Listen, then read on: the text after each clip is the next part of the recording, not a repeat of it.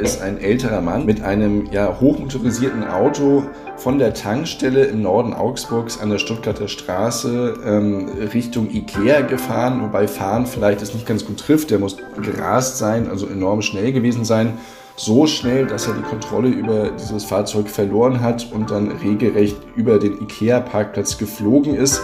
Nicht, weil er dorthin wollte, sondern einfach, weil er aufgrund des Kontrollverlustes dorthin gelenkt hat und dort gelandet war.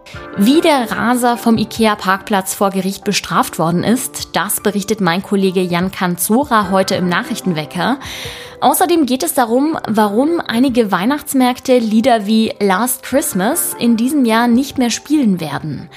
Ich bin Greta Brünster. Guten Morgen.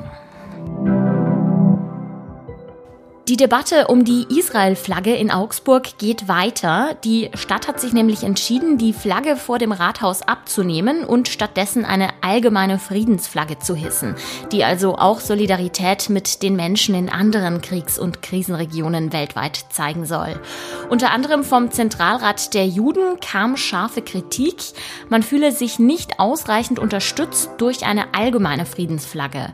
Jetzt ändert Augsburg nochmal seinen Kurs. Zusätzlich zu den geplanten Friedensstadtfahnen wird es ein Banner am Verwaltungsgebäude geben, das Bezug auf jüdisches Leben in Augsburg nimmt und ein Zeichen gegen Antisemitismus setzen soll.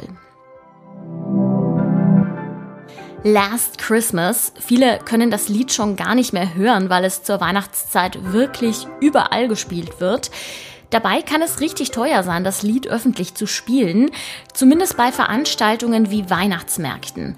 Das Lied ist natürlich GEMA-pflichtig, so wie sehr viele andere Weihnachtslieder auch, und das wird richtig teuer, denn seit 2022 fordert die GEMA höhere Gebühren. Der Grund ist, dass die GEMA neuerdings nicht mehr nur die bespielte Fläche berechnet, also den Bereich, wo das Lied halt abgespielt wird und wo man es gut hören kann, sondern die gesamte Fläche des Weihnachtsmarktes. Deshalb ziehen die Veranstalter auch Konsequenzen und äh, laden zum Teil Chöre oder Bands wieder aus. In Ulm zum Beispiel würden etwa 18.000 Euro GEMA-Gebühr fällig, wenn man das Musikprogramm so durchzieht wie in den vergangenen Jahren.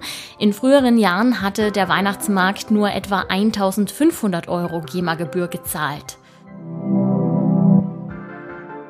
Und wir schauen noch kurz aufs Wetter für heute. Morgens lässt sich zwar die Sonne kurz blicken, den restlichen Tag über ist es aber wieder bewölkt und regnerisch und die Temperaturen bewegen sich zwischen 3 und 9 Grad. Es geht jetzt um einen Fall, an den sich bestimmt noch viele erinnern können, der tödliche Unfall auf dem IKEA-Parkplatz im August 2022. Jetzt ist das Urteil gefallen, den Fahrer erwartet eine Haftstrafe. Mein Kollege Jan Kanzora war am Gericht. Er kann uns also aus erster Hand davon berichten. Hallo Jan. Hallo Greta. Kannst du uns zuerst den Fall noch mal kurz ins Gedächtnis rufen? Also es ging um eine Fahrt, die im August vergangenen Jahres, also 2022, stattgefunden hat. Da ist ein älterer Mann, der war damals 53, heute ist er 55, mit einem ja, hochmotorisierten Auto von der Tankstelle im Norden Augsburgs an der Stuttgarter Straße ähm, Richtung Ikea gefahren, wobei fahren vielleicht es nicht ganz gut trifft. Der muss gerast sein, also enorm schnell gewesen sein. So schnell, dass er die Kontrolle über dieses Fahrzeug verloren hat und dann regelrecht über den Ikea-Parkplatz geflogen ist. Nicht, weil er dorthin wollte, sondern einfach, weil er aufgrund des Kontrollverlustes dorthin gelenkt hat und dort gelandet war. Ähm, er ist dann äh, mehrere zehn, mehrere Dutzend Meter über diesen Parkplatz geschlittert mit dem Auto und letztlich in einem Einkaufswagenständer zum Stehen gekommen damit. Und dabei ist eine 21-jährige Beifahrerin von ihm, die keine Bekannte war und auch keine Verwandte, sondern eine, die er von dieser ja, Autoszene an der Tankstelle her kannte, die ist dabei umgekommen mit schweren Kopfverletzungen. Und darin ging es im Groben und eigentlich vor allem in diesem Prozess. Vorgeworfen worden war dem Fahrer ähm, der Straftatbestand ja, verbotenes Kraftfahrzeugrennen mit Todesfolge, so heißt das. Ich schreibe immer von einem illegalen Autorennen mit Todesfolge, das ist etwas kürzer und prägnanter. Das war der Tatvorwurf gewesen, der sich auch so bestätigt hat aus Sicht des Gerichtes. Ja, wie haben die Richter denn jetzt geurteilt? Ja, sie haben ihn zu fünf Jahren Haft verurteilt. Das ist so in der Mitte dieses Straftatsbestands. Da geht der Strafrahmen von ein bis zehn Jahren, wenn Todesfolge vorliegt, also wenn jemand dabei stirbt.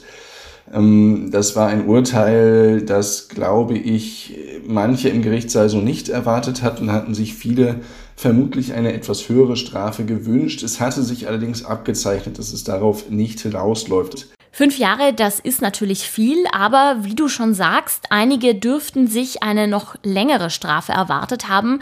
Wie hat das Gericht die Entscheidung denn begründet?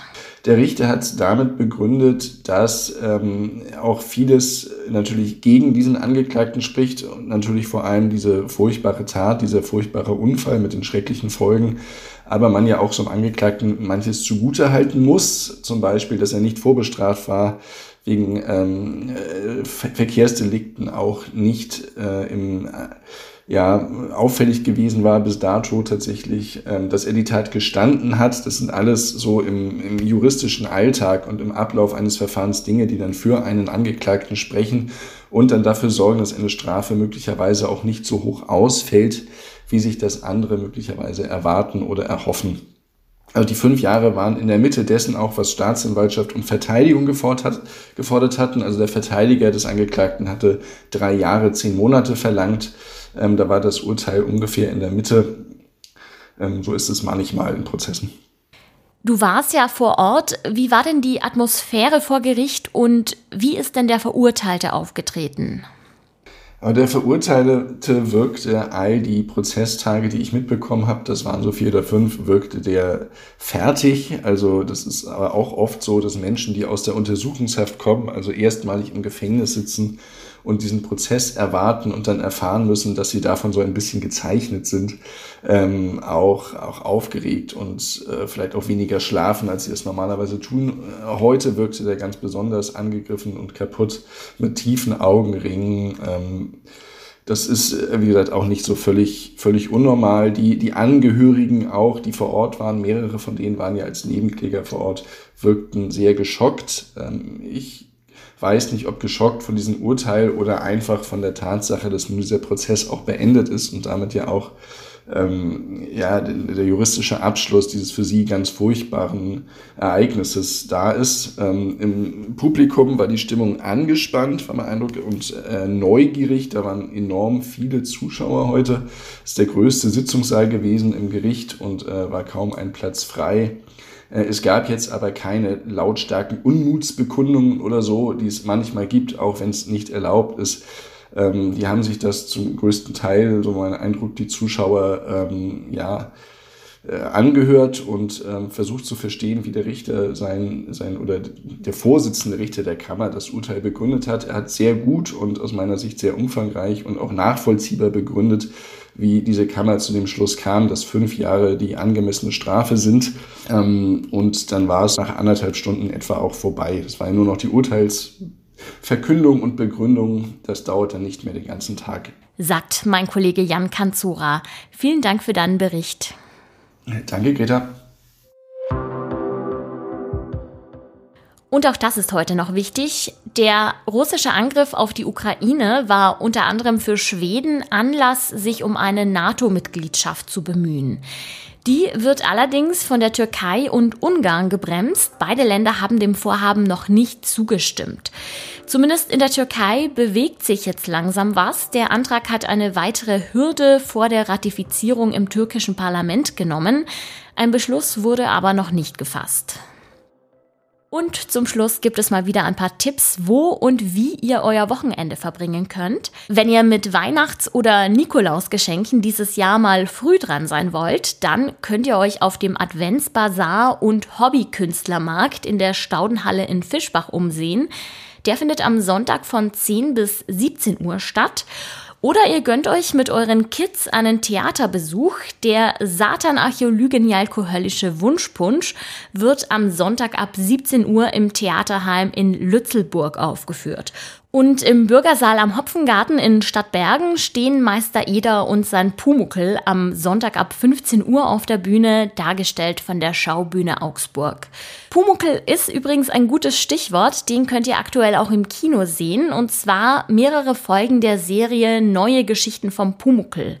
Die ist wirklich sehr liebevoll gemacht und dank KI konnte auch die authentische Pumuckel-Stimme vom bereits verstorbenen Schauspieler Hans Klarin nachgebaut werden. Der kleine Kobold klingt also wirklich genauso, wie man ihn vielleicht noch von den Kassetten aus der Kindheit kennt. Den Kinoabend kann ich also nicht nur für Kinder, sondern auch für große Pumuckel-Fans sehr empfehlen. Ja, damit sage ich Tschüss, macht euch ein schönes Wochenende und hört gerne am Montag wieder rein. Dann wird mein Kollege Moritz Weiberg am Mikro stehen. Ich bin Greta Brünster und ich sage Ciao und danke fürs Zuhören.